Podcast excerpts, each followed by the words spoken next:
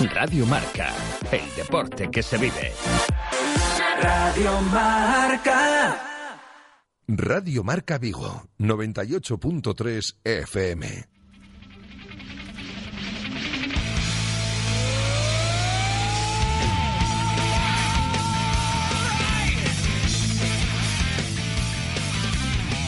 Marca Player DX con Ramón Méndez y Alba Calvo.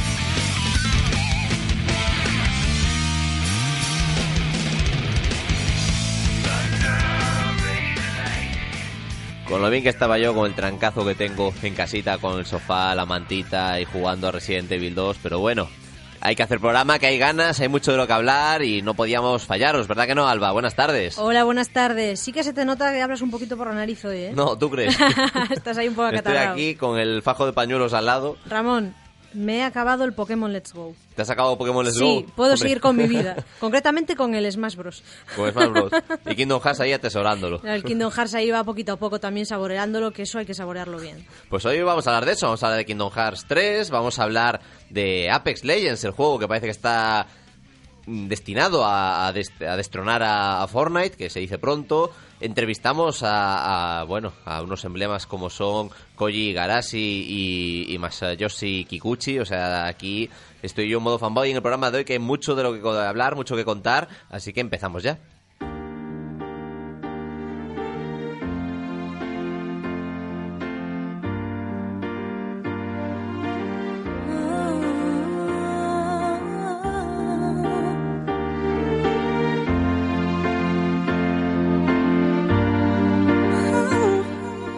Está Alba aquí entre las pausas de música riéndose de, de cómo hablo hoy con mi con mi gan- gangosidad de, de No pasa nada, de te catarrillo. perdonamos, te perdonamos y te comprendemos. No, la verdad es que está, está costando hoy, está costando hoy, pero bueno.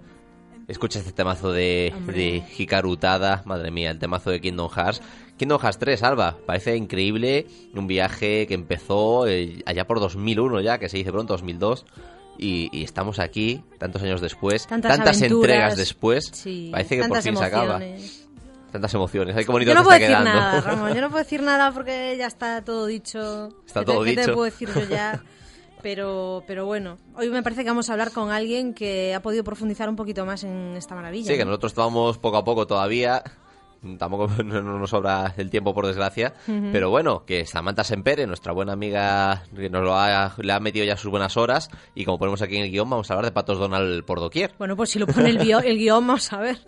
Samantha, buenas tardes. Buenas tardes, ¿qué tal? Buenas tardes. Bueno, cuéntanos, que estábamos aquí eh, hablando de que por fin parece que después de tantísimos años, por fin llega el final de la Odisea de Sora. Yo antes de nada solo quiero decir no spoilers, please, ¿vale? No, no, no, esto tenía Que me matas. el trato, no te preocupes. Vale, vale.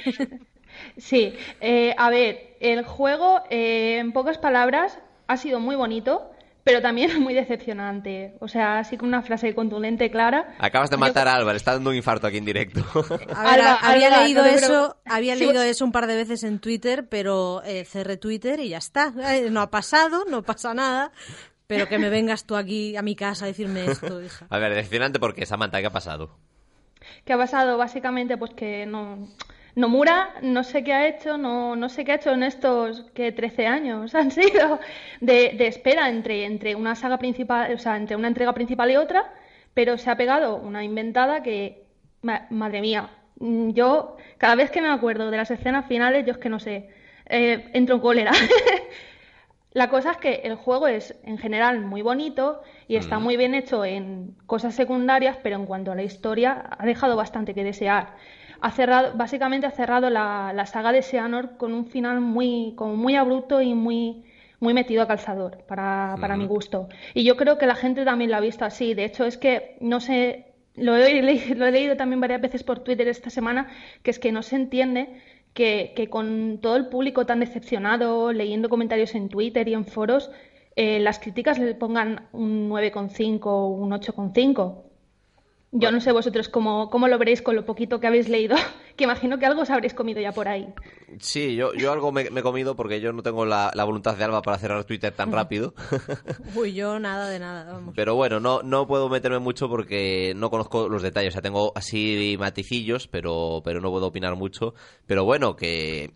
A ver, que la trama de Kingdom Hearts de por sí tampoco puede decirse que fuese clara, concisa y Para- detallada. No, o a ver, enrevesada es un rato largo, ¿vale?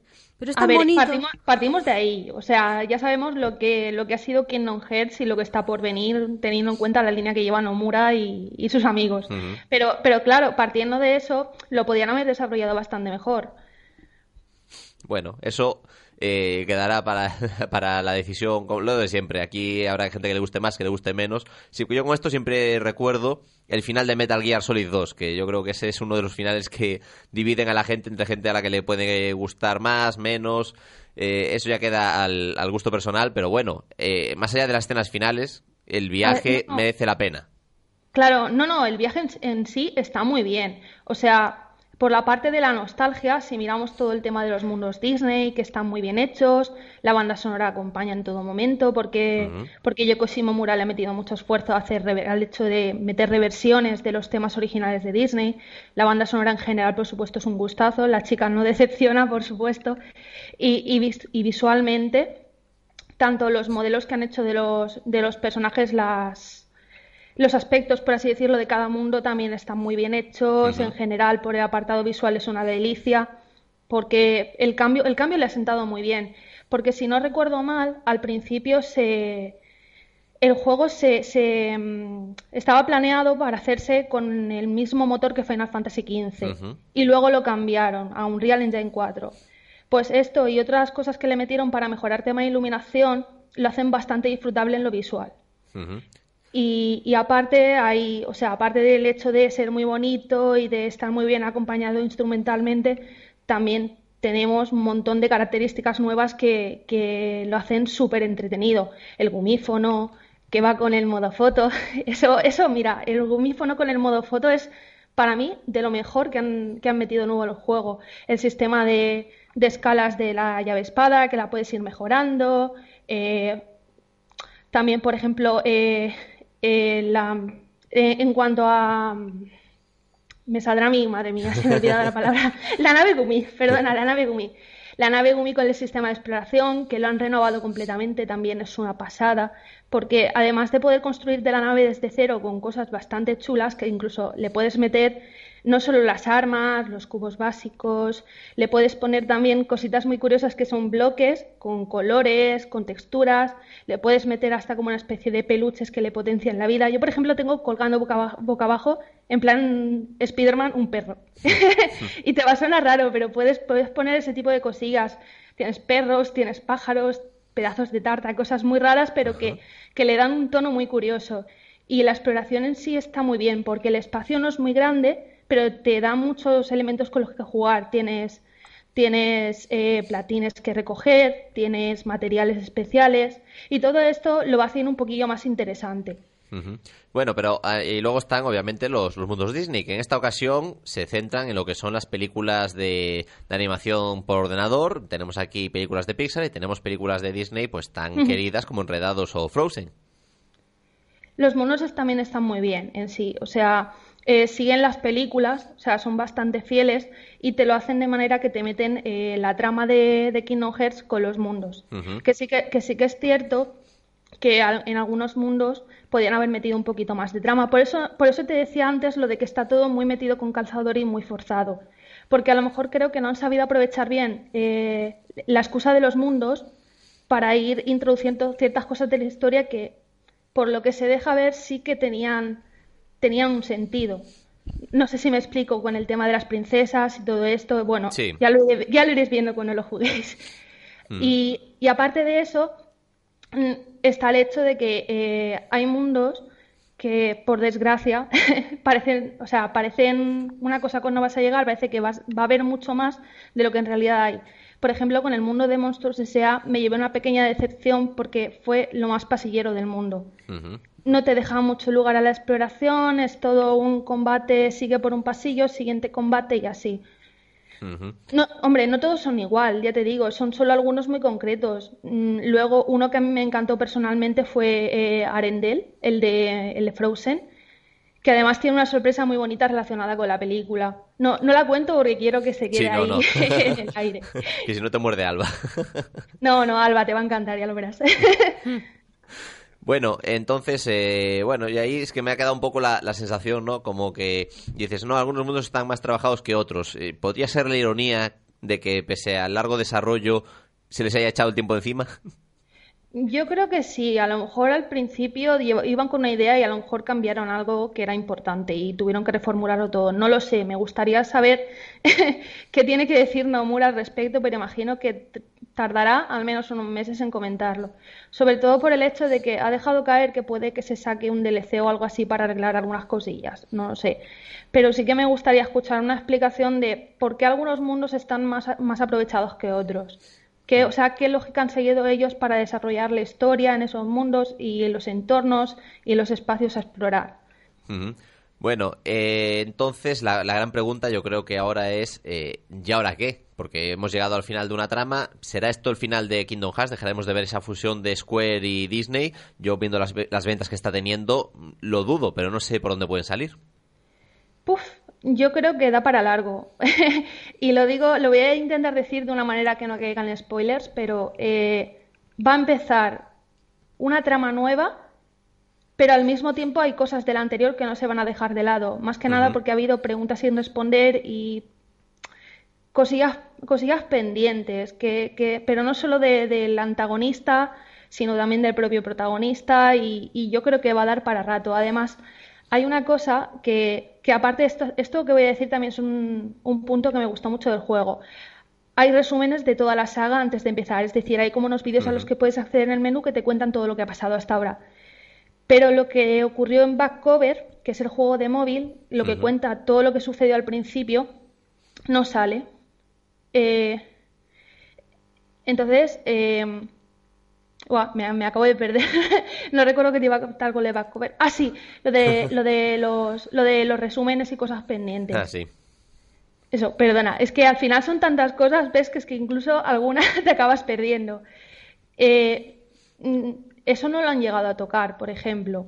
O sea, no te incluyen siquiera el resumen, lo han dejado ahí como en...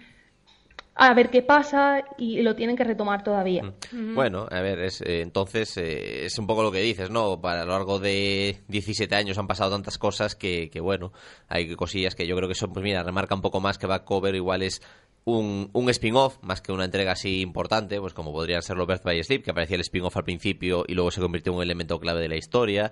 Eh, Ah, sí. no, Sí, sí. Bueno, no se puede negar que en cierto modo hay un poco de improvisación en la franquicia, todo se ha dicho. Sí, además hay un, hay un detalle que no que se, casi se me pasa a comentar y realmente es súper importante, que es que eh, hablábamos de la fusión de Final Fantasy con, con Disney y aquí realmente se han pasado totalmente por, mm, ya sabemos dónde, lo de incluir eh, más Final Fantasy. Al margen de los personajes de la saga, no aparece ninguno de los habituales de, de Final Fantasy. Eso sí que lo leí yo, como eso sí que lo leí yo en Twitter y, y de- luego dejé de leer. Pero vamos, que a mí, por ejemplo, es una de las cosas que me encantan. no, porque tú- Eh, Deberían quitar todo Final Fantasy y dejarlo solo en franquicia Disney. no, pero es que tú ahí tienes un fan, fangirlismo bastante marcado. Yo soy Es que, realista. ma- madre mía, no nos podían quitar el combate con, con Sephiroth, por favor. Y lo han quitado, mira. Pero ya lo tuviste en el primero, ya está, ¿qué más quieres, hija? Bueno, en de- entonces, Samantha, ¿recomendamos Kingdom Hearts 3 a nuestros oyentes? Yo sí que lo recomendaría, o sea, más que nada porque yo nunca, o sea, al margen de que el juego a mí me haya gustado más o menos, siempre me parece bien que la persona tenga la experiencia por ella misma y, critique por ella misma lo que le ha parecido. Y al margen de eso, es todo lo que te he contado antes, visualmente es chulísimo, la banda sonora es inmejorable, tiene buen doblaje, tiene características nuevas que son súper entretenidas y el sistema de combate, aunque no es muy complejo, es divertido. Y además tienes todo el tema este de las definitivas con las tacitas y, y lo- el tren y todo esto. Es todo muy, como muy espectacular. Y yo creo que puede ser divertido tanto para mayores como para, como, como para los más pequeños. Y sobre todo si son amantes de Disney, ¿no, Alba? Hombre, Sí. supongo que sí. pues nada, Samantha, muchísimas gracias. Muchas gracias, chicos. Venga, hasta la próxima. Hasta la próxima. Radio Marca, el deporte que se vive. Radio Marca. ¿Te consideras un gamer y no conoces la fan play área del Centro Comercial Gran Vía de Vigo? Ven a descubrirla. Un punto gamer permanente y gratuito que de la mano de PlayStation será tu punto de encuentro preferido para demostrar que no tienes rival y conocer todas las novedades. Además, si te registras en hyperstation.es podrás conseguir puntos que te harán ser el primero en probar los nuevos lanzamientos y participar en campeonatos con otros gamers de toda España. Fanplay Area del Centro Comercial Gran Vía de Vigo. Los viernes y domingos de 5 a 9 y los sábados de 12 a 2 y de 4 a 9. ¡Te esperamos! Radio Marca, el deporte que se vive. Radio Marca.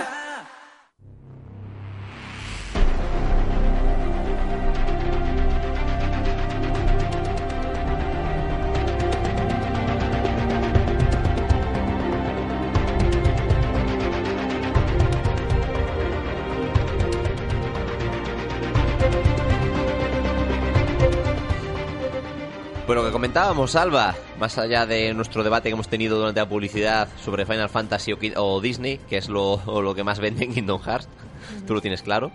Hombre, sí. Y eso que tampoco es que no me guste Final Fantasy, pero oye, corazoncito.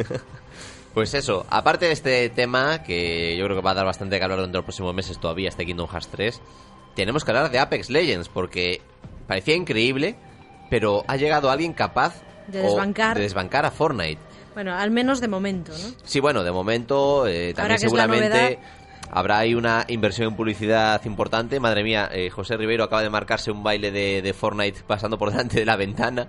Acaba de ser muy épico esto. Viene con ganas de fiesta. Madre mía. Pero bueno, eh, eso, que Apex Legends está aquí reventando el mercado de ahora mismo, el juego es gratuito, está reventando en Twitch, está superando en, visionados ahora mismo a, grandes como League of Legends o el propio Fortnite y parece que aquí va a haber más tela que cortar de la que parece, porque parece que es no es solo cosa de un día, obviamente ahora pues habrá mucho marketing, mucha promoción, etcétera, pero además es un gran juego parece ser. Tenemos con nosotros a Alejandro Castillo, que madre mía el vicio que le lleva ya el bueno de Alex. Alex, buenas tardes. Buenas tardes. Buenas tardes, pues sí, la verdad es que he dejado un rato el cañón de los reyes para hablar con vosotros. Estoy ahí totalmente inmerso en, en este Battle Royale. Vamos a ver, Alex, ¿qué ha pasado? Porque ya todos damos por sentado que íbamos a vivir con Fortnite hasta el fin de los días y de repente aparece Apex Legends casi de la nada y, y revienta el mercado. Sí, la verdad es que yo creo que eh, Apex Legends eh, responde al- a la necesidad de un competidor de Blackout. Más que de Fortnite o de eh, Battlegrounds, creo que Call of Duty necesitaba un competidor en donde, en cuanto a la fórmula directa que proponen los, los dos grandes shooters, para que los espectadores puedan saber un poco de qué va la cosa, Apex. Legends es eh, la apuesta de Electronic Arts por reinterpretar la fórmula de Titanfall a una vertiente mucho más eh, para el público masivo, ¿no? Eh, estamos hablando de una jugabilidad que deja de lado los titanes, deja, deja de lado el parkour, deja de lado el doble salto para centrarse en lo que mejor saber hacer, que es disparar, y aparte, pues aprovechar la buena mano que tiene la compañía a la hora de diseñar mundos para crear un cañón de los reyes, que lo comentaba anteriormente, que pese a ser un mapa más pequeño que la competencia, sí que piensa mucho en, en lo- a lo vertical, a lo grande. Y ahí es donde, vaya, yo en cuanto a temas de, de diseño me parece que es uno de los mejores Battle Royale que están en este momento. ¿eh? Y además eh, sin, sin construcción, que parece que es uno de los puntos más diferenciadores. Sí, sí, sin construcción. Aquí eh, hay que tener en cuenta que aquí el loot está más centrado en, al- a, a crear tu arma que en crear tu personaje o en cuanto al entorno, ¿no? Estamos hablando de que aquí eh, los niveles de, re- ¿cómo decirlo? De, de variedad, de, de- de rareza, están divididos en cuatro tipos, pero todas las armas eh, son básicas. Entonces, a partir de ahí, tú vas construyendo que si una mira que te proporciona eh, un aumento del, del 2%, que si una boquilla que te aumenta el daño y la precisión, pues ese tipo de microgestión del arma hace que al final de la partida, pues eh, el que mejor eh, administración de, del entorno haya hecho, pues es el que se va a llevar el gato al agua, vaya. Ujú. Que bueno, que estamos hablando básicamente, bueno, a ver, tampoco está descubriendo la rueda, ¿no? Es un Battle Sí. Royale básico, sencillamente sabe hacer las cosas muy bien y sobre todo eh, ha conseguido que, que usuarios de todo el mundo hayan querido darle una oportunidad, que eso es difícil llegar a colarse así. Sí. Más allá del marketing, el juego es férreo en, lo que, en su propuesta. No, y, y aparte yo creo que se lo han montado muy bien Electronic Arts en cuanto a revelar el juego y ponerlo ya a disposición de los jugadores. Y aparte, eh, no, no sé, yo cuando, cuando lo vi tenía la certeza de que era un juego hecho a, a prisa, ¿no? Era un juego que, bueno, pues que Electronic Arts necesitaba su hueco en el territorio Battle Royale y antes de que llegara Battlefield, pues se lanzan Apex Legends. Pero a medida que pasan las horas en él, eh, notas que es un juego madurado, que es un juego que, que está... eh, es como, no sé, eh, cada flaqueza de los diferentes Battle Royale que hay en el mercado, pues ahí eh, aprende Apex. Legends y encuentra ahí su hueco. Y yo la verdad es que, aparte de cómo sea de Battle Royale, es un excelente shooter y yo creo que es por eso por, por lo que brilla. Y bueno, eh, ahora mismo, como comentábamos antes, eh, por ejemplo, en Twitch está duplicando, incluso triplicando las cifras de, de, de juegos como League of Legends o el propio Fortnite. Esto que es el efecto novedad, eh, se prevé que dentro de un par de semanas pues la cosa ya se estabilice, ¿no? O no creemos, o creemos que tiene el potencial para mantenerse a esas cifras tan absurdamente altas. Yo creo que depende de, de los influencers, sobre Bueno, todo. sí, eso como si- siempre. Si van a estar ahí apoyando el juego, eh, yo creo que se mantendrá, pero aunque yo creo que bajará a partir de la segunda semana, sobre todo en cuanto al 20. A partir del 1 de marzo empieza la primera temporada del juego. Eh, recordemos que es un free to play que no interviene ninguna gestión de pago, que, bueno, este personaje solamente está de pago y tal. No, no, es un pay to, un- está lejos del pay to win. Eh, el Battle Pass llegará también a partir del 1 de marzo, solamente cosas estéticas, cuatro temporadas por cada año. Mm, Depende de cómo se lo monten y qué, qué cosas incluyan en esta primera temporada. Yo creo que el juego puede dar un, un repunte. Pero sí, no, obviamente no creo que se mantenga a estas cotas absurdas que estamos viendo que ahora mismo en Twitch supera a League of Legends y, y a Overwatch y a Fortnite de una manera escandalosa. O sea. Una cosa de loco. Que bueno, que uno de los puntos fuertes de, de Fortnite, uno de los secretos de su éxito es precisamente contar con un plantel de personajes carismáticos, igual que en Overwatch, eh, personajes carismáticos, en el caso de Fortnite, con esos bailes que, que los niños de todo el mundo ya hacen por doquier 24/7. Y en ese aspecto, eh, Apex Legends, ¿cómo se defiende? Pues se defiende con las ejecuciones. Eh, las ejecuciones es cuando eh, derribas a un personaje, puedes acercarte a él, eh, mantener pulsado un botón, en el caso de PlayStation 4 el cuadrado, y aparece una escena del personaje en primer plano, pues haciendo su, su animación graciosa, entre comillas. La verdad es que eh, no merece mucho pena hacerlo porque te deja vendido y más de una ocasión yo me he venido arriba, lo he hecho en caliente y me han, me, me han pasado, me han pintado la cara, ¿no? Pero no, no, en ese caso no, no hay tanto de meme y tampoco hay tantos personajes carismáticos. Quizá Bloodhound era un diseño que han reciclado de Titanfall, Ujú. unos diseños descartados de la, seg- de la segunda entrega. Y sí que es cierto que, mm, bueno, tú lo ves y piensas en Apex Legends, pero en el resto de, de arte creo que está por debajo de, de- de sus competidores. Bueno, eso que es una cosa a favor del juego, ¿no? Porque es como que los elementos externos al juego no tienen tanta influencia, sino que si está triunfando tanto ahora mismo es gracias a su propia jugabilidad. Sí, sí, sin duda. Y ya te digo, hago hincapié en que como shooter eh, es que no tiene rival, es que ni siquiera Call of Duty, que Call of Duty eh, proponía un- una acción directa, una acción eh, entre el loot de Battlegrounds y, y- su acción, bueno, eso, directa, pero es que aquí, sin embargo, estamos viendo que es un, un loot bastante mejor medido, eh, el shooter made in respawn, que es escandaloso, o sea, funciona a las mismas maravillas, y, aparte que se siente pulido de su último trabajo. Yo recuerdo que, por ejemplo, Titanfall eh, había todavía alguna aspereza que limar, bueno, no está tan bien en la detección de disparos y tal, pero aquí, sin embargo, es que lo han mejorado y en cuanto a estabilidad y a conexión es que va, va súper bien. O sea, es que me extraña muchísimo que Electronic Arts, sobre todo después de venir de los problemas de Anthem con su beta, haya sacado un Apex Legends que, que va como un tiro, es súper sólido. Bueno, eso también es a veces el igual el tener confianza en una desarrolladora que parecía un poco eh, que, que iba a caer en el ostracismo, en ese Sí. mítico foso de, de EA, y le han dado una oportunidad, han dicho, venga, haced lo que sepáis hacer, y han demostrado que tenían la capacidad para hacer un gran título si, si no estaba la presión encima. Sí, sí, no, sobre todo yo creo que eh, Titanfall brilló más en la primera entrega que en la segunda, porque en la primera vimos, se centró en lo que mejor sabe hacer, multijugador. Recordemos que Respawn es una compañía eh, fundada por ex directores de, de Infinity War, y claro, esa, esa mano a la hora de desarrollar un shooter multijugador se nota, y bueno, Titanfall 2, a mí sin embargo, creo que los titanes sobraban en, en, en el apartado multijugador, creo que desbalanceaban un poco la propuesta. Y aquí se nota que la jugabilidad, lo que es la pura jugabilidad, está súper equilibrada y es que le sienta fantástico. O sea, es que cada arma funciona, cada arma, eh, si- si- tanto si te gusta la pistola como la escopeta como un rifle de asalto, todas tienen su utilidad, todo depende de la habilidad del jugador, independientemente de qué ítems lleves. O sea, es que es un, es un multijugador a lo grande y yo espero que también eh, les sirva para construir un, un multijugador eh, más cerrado, más clásico, ¿no? Que tenga también la vertiente Battle Royale, ¿vale? Pero que también tenga su duelo por equipos, su todos contra todos, no sé, una experiencia mucho más clásica porque es que sin duda tienen ahí un, un filón que, que rascar por, por años.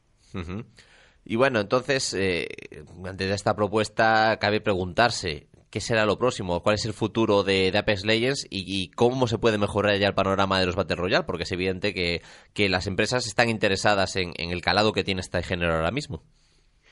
Eh, yo creo que el futuro de Apex Legends pasa un poco por, por lo que hace Epic Games con Fortnite eh, y creo que no lo hace mucha mu- mucha más gente en el sentido de hacer eventos en vivo eh, mantener el juego actualizado al día que cada semana haya nuevo contenido aunque sea simplemente desafíos no sé algo con lo que llevar al jugador a jugar cada día y poder sentir que la comunidad es partícipe del juego. Eh, eso, por ejemplo, en Battlegrounds llegó tarde, eh, Blackout está desaparecido en combate, ni se le espera. Bueno, estamos ya a pocos meses de la nueva entrega. Y aquí Apex Legends eh, tiene oportunidad a partir del 1 de marzo, como digo, que es cuando empieza la primera temporada, de ver por dónde van a ir los tiros y si de verdad van a conseguir eh, cambiar el mundo hacia ciertas temáticas. Yo creo que ese es el paso. Eh, introducir temáticas eh, que cambien el mundo y que durante esos tres meses que dure la temporada eh, nos lleven a un combate diferente mientras que estamos siempre eh, en el mismo fragor, ¿no? Por así decirlo. Qué bien tirado lo de a ver por dónde van los tiros. Sí, hombre. eh, Bueno, pues ahí queda, ahí queda la propuesta de EA, Apex Legends, un nuevo integrante de la familia de los eh, Battle Royale, que parece que te va a dar mucho que hablar en los próximos meses. Lo seguiremos desde aquí. Además, cuando empiece la primera temporada, seguramente Fernando nos vaya contando más cositas. Así que nada, Alex, muchísimas gracias. Y, hombre, a ver si aprovecha los meses, las meses, sí, los días que te quedan hasta la primera temporada, que seguro que tienes potencial para acabar ahí arriba en la liga. Sí, muchas gracias. Bueno, la verdad es que eh, yo es que estoy, mira, tengo cosas que analizar ahora mismo, pero es que sigo jugando a Apex Legends, es que, mm, es que lo necesito, o sea, es que eh, estás, sales del juego y ya estás pensando en jugar otra vez, y eso cuando ocurre es fantástico. Eso cuando ocurre es malo. que No, lo no, sepas. fantástico, fantástico, eso es bueno, dice algo bueno del juego. No, sí, sin duda. O sea, un juego que, que sigues pensando él cuando no estás jugando, claramente es que te está dejando huella y eso muy pocos pueden presumir de alcanzarlo. Sí. Pues nada, hasta la próxima. Venga, hasta luego. Marca Player DX con Ramón Méndez y Alba Calvo.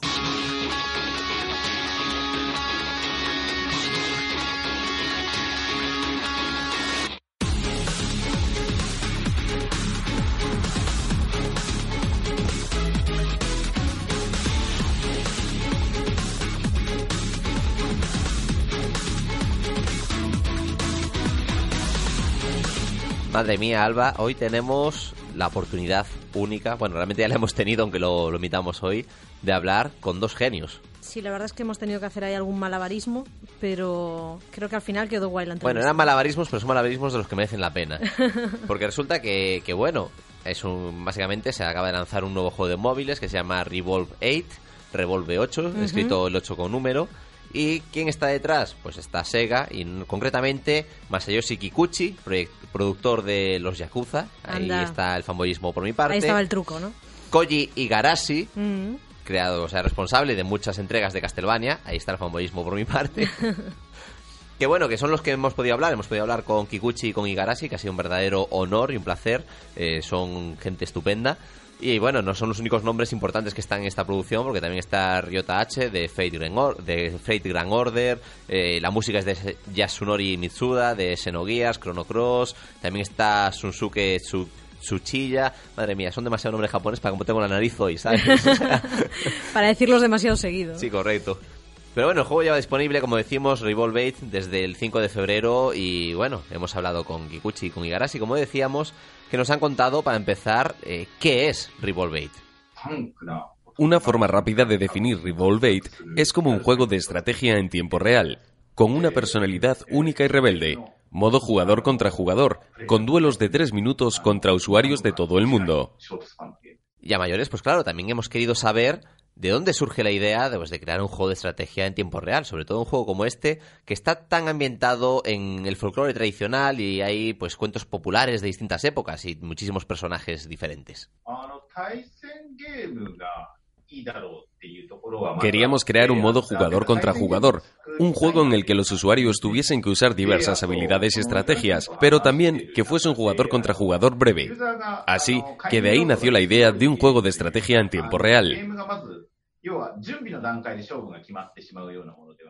Que aquí, claro, aquí también pues entra un poco la duda de cómo se plantean o cómo deciden qué personajes o qué folclores utilizan para el juego final, que nos dejan incluso algún ejemplillo.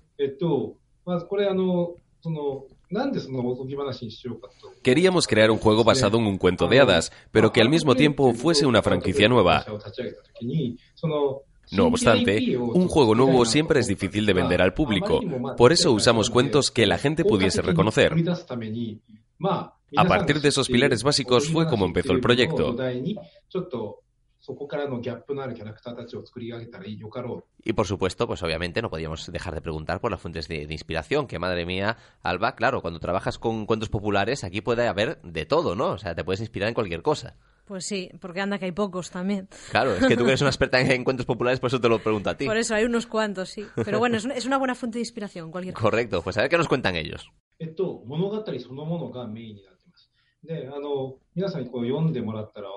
una de las principales fuentes de inspiración fueron los propios cuentos de hadas.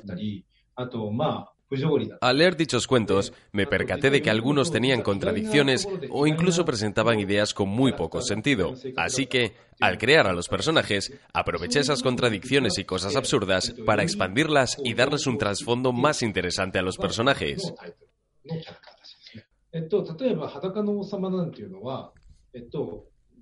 Por ejemplo, tenemos a un personaje llamado Emperador, que se basa en la historia clásica El traje nuevo del emperador. En el cuento, tiene puesta esa ropa invisible que nadie puede ver. Incluso hace desfiles para lucirla, aunque no lleva nada puesto. Si expandimos esa idea, lo que queda claro es que quería lucir su cuerpo. Por eso creamos al personaje muy musculado, porque quiere lucir su cuerpo y sus músculos. Ese es uno de los ejemplos en los que nos hemos inspirado a la hora de diseñar a los personajes. 今回の、あの、裸の王様みたいなキャラクターになると。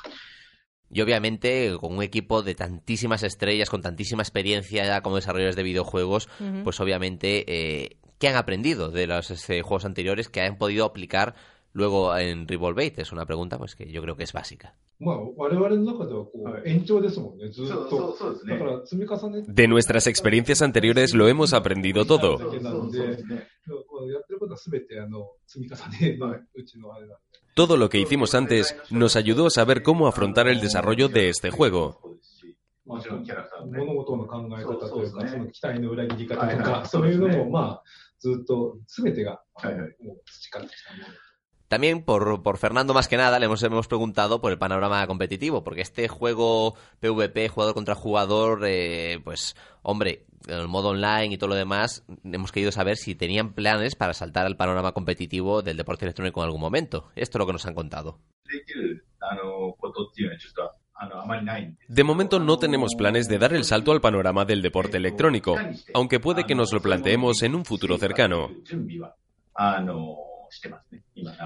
y por supuesto, Alba, que además esto, esta pregunta la hiciste tú, de hecho, el, potencial que tiene, el universo tan fuerte que tiene, ¿verdad? Con tantos eh, folclores y cuentos tradicionales. Hombre, la verdad es que la cosa promete. O sea, eso había que preguntarlo sí o sí. Claro, claro. Eh, y por eso, eh, habrá más juegos ambientados en este universo y sobre todo, pues hombre, en otras plataformas podría ser. En estos momentos no podemos comentar demasiado sobre el tema, sin embargo, si bastante gente disfruta del juego y quiere ver más proyectos relacionados con él, puede que nos planteemos expandir el universo. Y ya por último, pues ellos mismos quisieron con- eh, dedicar unas palabras a nuestros oyentes y, bueno, de- desearle suerte al juego en el mercado español. Y esto es lo que, lo que dicen a nuestros oyentes.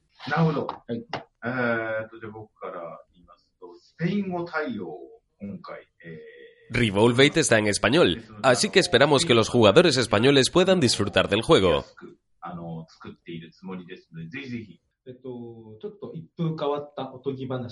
Queremos que los usuarios disfruten de este cuento de hadas único y de sus personajes. De todos modos, somos conscientes de que es difícil adentrarse en un juego de estrategia en tiempo real si no se tiene experiencia previa. Es por eso que en Revolvate tenemos un modo aventura, subdividido en una aventura principal y en una aventura de héroe. En este modo, los jugadores que no tengan mucha experiencia en juegos de estrategia en tiempo real podrán aprender a jugar desde la base, así como familiarizarse con las virtudes y defectos de cada personaje. Queremos que todos los usuarios disfruten del juego, no solo los expertos del género.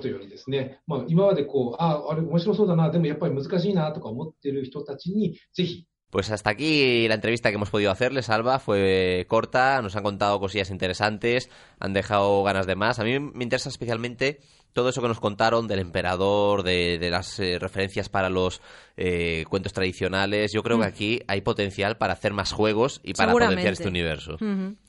Habrá que ver. Habrá que ver, habrá que ver. Eh, desde luego ha sido un placer hablar con ellos. Como decíamos, son muy agradables y bueno esperemos que les vaya bien al juego y que, como dicen, que se vaya bien y que puedan ampliar el universo en Ujú. más entregas o otras plataformas. Estaremos atentos.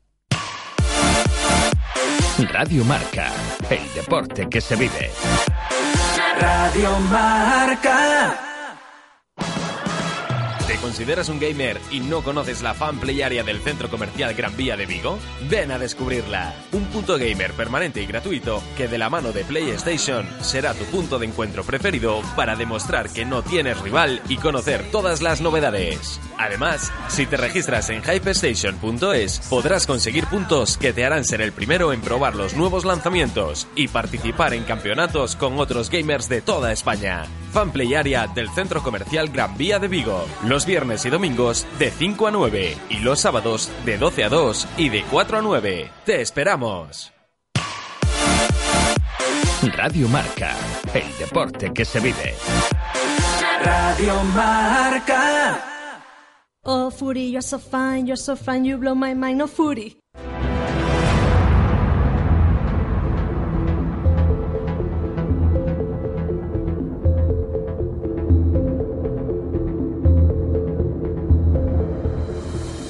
Decía aquí Eloy por el Sí, sí. pinganillo mientras sonaba tu temazo que tienes que sacar un single nuevo, Alba. Sí, que este ya, ya, ya tengo el disco rayado ya. Es como ya como que tan del año pasado. Furi, muy buenas tardes. Buenas tardes. Buenas tardes, ¿cómo estamos? Pues bien, que a mí me has dejado intrigado que me dijiste que querías hablar de juegos de voleibol. ¿Qué pasa? Eh. ¿Ha vuelto Death or Alive Stream Bridge Volleyball? Eh, pasa en la no, boca? pero, pero ya, es que de hoy, hoy con el catarro todo lo que diga suena raro. No, sí, sí, o sea, además es- es uno de los títulos de los que pensaba mencionar, ¿no? Porque vengo a contaros una pequeña historia. Eh, hace un par de semanas eh, mm, se me cruzó en mi camino el fantástico anime que es Haikyuu, que es un anime de voleibol. ¿Qué pasa? Los animes tienen esta gran capacidad, esta gran cualidad de hacer interesantes cosas que antes no te interesaban. El resultado es que después de comerme tres temporadas enteritas, pues eh, me he aficionado un poco al voleibol. Es cierto que el anime te lo pinta todo mucho más épico de lo que es y, y y ralentiza las acciones mucho, pero al fin y al cabo consigue su objetivo que es meterte ese gusanillo por el deporte, por un deporte mayoritariamente desconocido y eso que está bastante, bastante emocionante de ver. El resultado es que dije, oye, yo he jugado a voleibol no porque mi forma física, ya lo he dicho en otras ocasiones, es lamentable. Bueno, ojo, ojo. La forma física se recupera. Es cuestión de ponerte Furi. Ya, eh, lo que no es tan fácil es con- eh, convencer a otros eh, seis amigos para jugar un partido de voleibol. Eso es verdad. Pero- Bueno, pero con- convence, convence a tres y volei playa. ¿Quién te vería ahí con, no, con el...? no, o sea, Volei sala. no, porque además esto mismo que has dicho parece que es lo mismo que han pensado la gran parte de los desarrolladores que se han dedicado a hacer juegos de voleibol. No es lo mismo, no tiene nada que ver el volei playa. Pero bueno, a- ahora voy a llegar a eso. Resulta que justo cuando me termino de ver las tres temporadas de este, de este anime de Haikyuu, Mm. me encuentro con que Big Ben eh, desarrolla un videojuego y lo saca la semana pasada llamado Spike Volleyball. Ajá. eh, con su versión para PC, la cual eh, adquirí en Steam y el refund fue bastante rápido, ¿vale? Eh, cayó un refund muy rápido porque ah, no es un juego que esté completo, es el típico juego que se hace con un presupuesto muy bajo. Eh, parece que se han gastado más en gráficos y en licencias de jugadores que en la propia jugabilidad. Y si ya es complicado, eh, porque en juegos como FIFA o como Pro Evolution Soccer tenemos muy claro que manejamos a un jugador y cuando pasamos la pelota manejamos a ese otro. Pero el voleibol es mucho más rápido y tienes, siempre, tienes que manejar siempre a seis personajes al mismo tiempo. Entonces, encontrar una forma de hacer el- del voleibol un videojuego que realmente sea un espejo de la experiencia de, de- de jugar al voleibol en persona es muy complicado. Spike Volleyball lo ha intentado y no lo ha conseguido. Mm. No, no es culpa de la dinámica, tiene una jugabilidad bastante curiosa eh, a la hora de colocar los bloqueos, de sacar la pelota, de manejar a todos en conjunto, pero también eh, a, a jugadores individuales. Pero el problema es que demasiados fallos, Ramón. Es que tiene demasiados fallos. O sea, no puede ser que yo salte con el jugador y no haya un collider con la pelota. Muchas veces el jugador ni siquiera salta y la pelota mágicamente traspasa al campo contrario. Entonces, claro, me frustró mucho ver que, a pesar de que Spike Volleyball intentaba crear un nuevo concepto de juegos de voleibol, no lo conseguí y fracasaba estrepitosamente. Eh, La idea estaba bien, lo malo fue la ejecución. Entonces dije, vale, aún tengo el gusanillo de jugar a voleibol. Y aquí fue cuando empecé mi gran aventura de buscar un juego de voleibol que, por favor, plasmase la experiencia en condiciones. Y lamentablemente todo lo que me iba encontrando por el camino era vóley playa. O sea, no es ni mucho menos tan emocionante. Ah, ni mucho menos. Eh, em, me encontré con un juego de, de- de Nintendo Switch basado en volei, en, en, en playa llamado Super Volley Blast, que es de nuevo 2 contra 2. A mí lo que me gusta del voleibol son los, es bloquear, eh, que haya tres tíos saltando para bloquear a un, a un rematador y aún te queden otros tres detrás que puedan detener el posible disparo. Mm, Básicamente lo que viene siendo el voleibol, eh, no el volei playa, voleibol de, de 6 contra 6. Eh, acto seguido con, continué y me encontré con Mario and Sonic en los Juegos Olímpicos de Río 2016, pero no es una experiencia muy realista, es todo muy de eh, muy con power ups, ya sabes, como lo típico Mario Tennis, que tienes el power up, tienes, puedes ralentizar el tiempo, tienes los disparos especiales. Y después leí por casualidad que eh, Dead or Alive se había sumado también a la moda. Y claro, chicas con bikini, en la playa. ¿Qué pueden hacer esas chicas? Terminar jugando a voleibol. Eh, entonces también hicieron un, un- varios juegos de, de voleibol. Pero no me quiero enrollar ni quiero seguir diciendo mucha lista porque voy a ir directamente al que me ha parecido que mejor lo hace. Que es International Volleyball 2009. O sea, este juego bastante antiguo. O sea, imaginaos, hace 10 años que nadie hace un juego de voleibol en condiciones. Y el que lo ha intentado en 2019 ha fracasado estrepitosamente. Eh, de hecho, las, las, críticas en, en Steam son demoledoras. O sea, no lo recomiendo para nada. Sin embargo, International Volleyball 2009 mm, me ha transmitido una sensación muy, o sea, muy real. Manejas siempre a todo el equipo en bloque, mm, hay bloqueos, puedes hacer diferentes tipos de saque. Eh, creo que somos, eh, o sea, con esto quiero llegar a una reflexión que es que creo que somos muy injustos con eh, algunos deportes. O sea, creo que siempre Eso, se eso te doy 100% la razón, pero ya no solo en videojuegos, sino en general. Sí, o sea, creo que es un reflejo de la vida real. La gente solamente se interesa por, por fútbol y como resulta. Pero es curioso porque el fútbol, a pesar de que es el deporte más mayoritario, solamente hay dos juegos, o sea, dos franquicias que se mantienen a día de hoy de fútbol. Ha habido otras muchas, como esto es fútbol, pero ahora mismo solamente se mantienen. Striker. Virtua Striker era el buen hombre. Virtua Striker también, por supuesto, muy mítico, pero solamente se mantienen dos, que son FIFA y Pro Evolution Soccer. Sí, eh, en voleibol ha habido muchos más eh, intentos, pero tampoco nunca se ha conseguido eh, plasmar algo realista al nivel de simulación que intenta ha- hacer FIFA. Y creo que esto lo mismo pasa, creo que eSports eh, deciden muy eh, a, a lo que tiene el gran público, es normal. Eh, saben que son los que más ventas van a conseguir, por eso tienen el, el NFL en, Estados Unidos, NHL en Canadá, a nosotros nos sacan el FIFA, Eh, hubo una época en la que tenían Fight Night Round, que era un juego de boxeo, un simulador de boxeo bastante bueno, que cancelaron lamentablemente, ahora van más hacia la UFC. Pero creo que estaría bien tener eh, una pequeñas, o sea, pequeños juegos o alternativas para otros deportes que no sean los mayoritarios, aunque no fuese con un gran presupuesto, aunque fuese algo pequeño y discreto, pero creo que habría que hacer justicia a, otros deportes más que a los secundarios, porque al final, tarde o temprano, la gente se va a cansar siempre de lo mismo. Sí, totalmente de acuerdo. Hay margen para meterse más en otros deportes y esperemos que que lo vayan haciendo, porque efectivamente, como bien dice Fury, hay público, hay gente interesada y sobre todo, si se le da visibilidad a esos deportes, pues también vas generando más sensibilidad y más ganas, eh, vas atrayendo más gente, lógicamente. Totalmente de acuerdo. Pues nada, Fury, hasta la semana que viene y bueno, esperemos que la semana que viene encuentres algún juego de voleibol, que aunque sea uno que se llama Windjammers. bueno, venga, muchas gracias, Ramón. Venga, hasta la semana, chao. Marca Player DX con Ramón Méndez y Alba Calvo.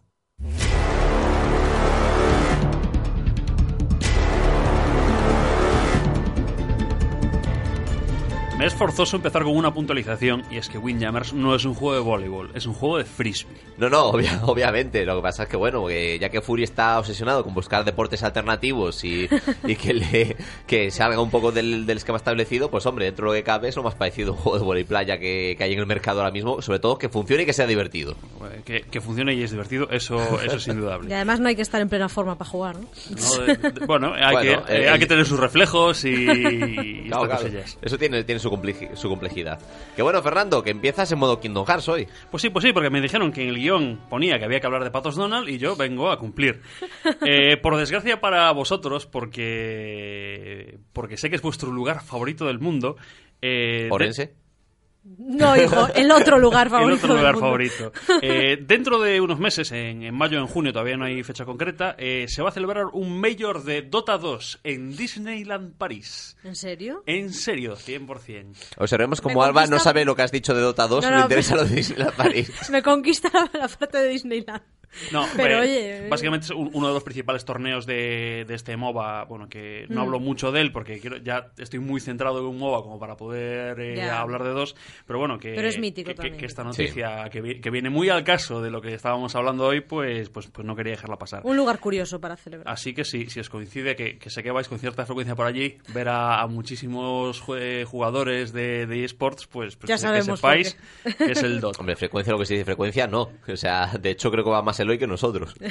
Bueno, pues, pues eso, ya, sabéis eh, que os podéis encontrar a fauna distinta de la habitual por allí. A Eloy.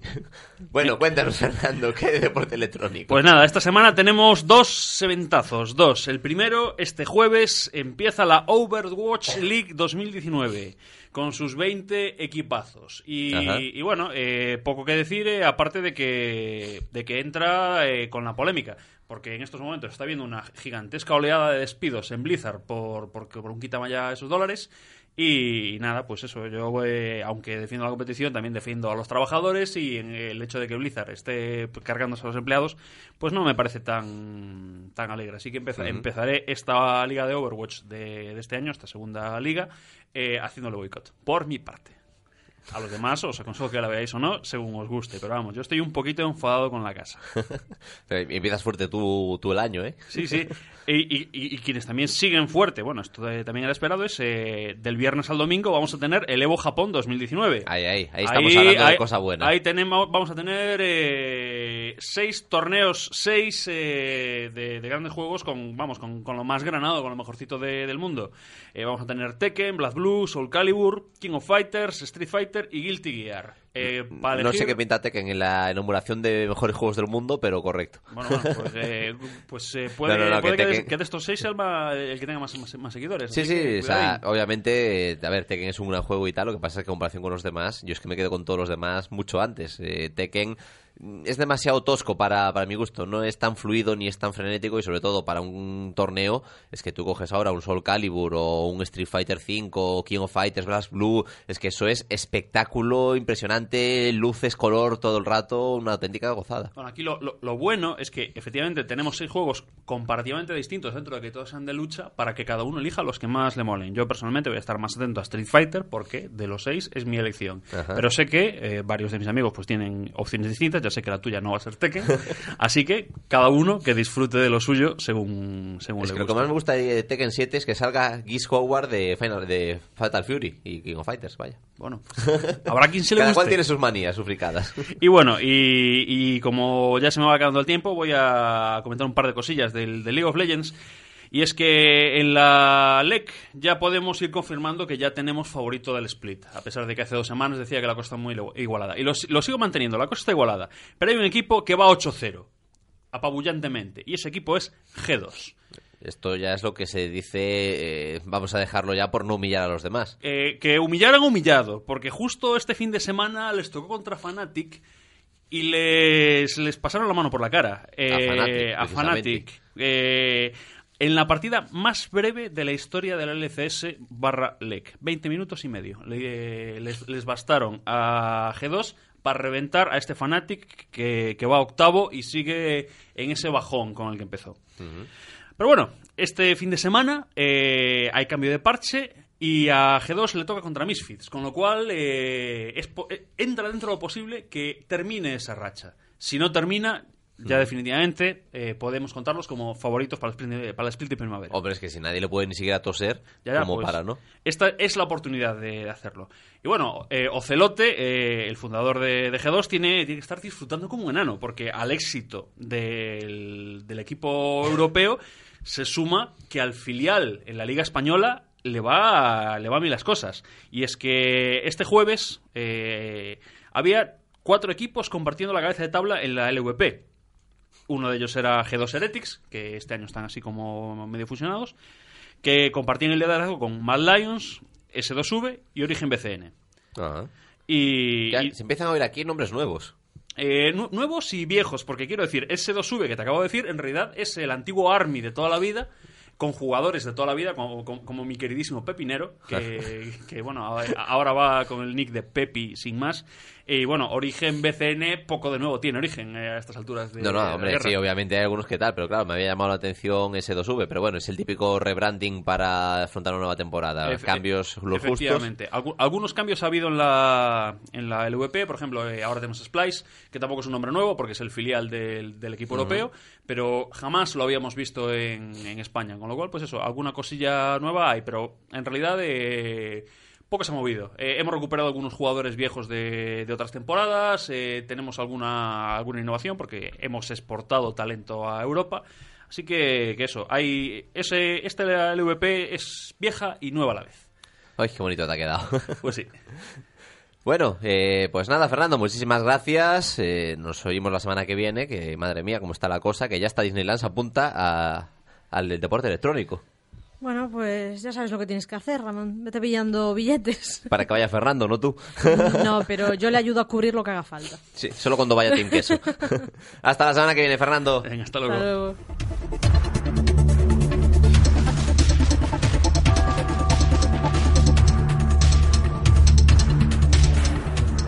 Bueno, y nosotros nos vamos ya, que hay que terminar Resident Evil 2, que está ahí un poco a medias. Yo tengo que seguir con mi Super Smash Bros. Que he de puntualizar una cosa. Me parecía un poco más divertido en el Nintendo 64. Uf, uf. Con las ganas que le tenía. Bueno, a ver, que me está gustando, pero uy. Uy, en qué te estás metiendo, Alba.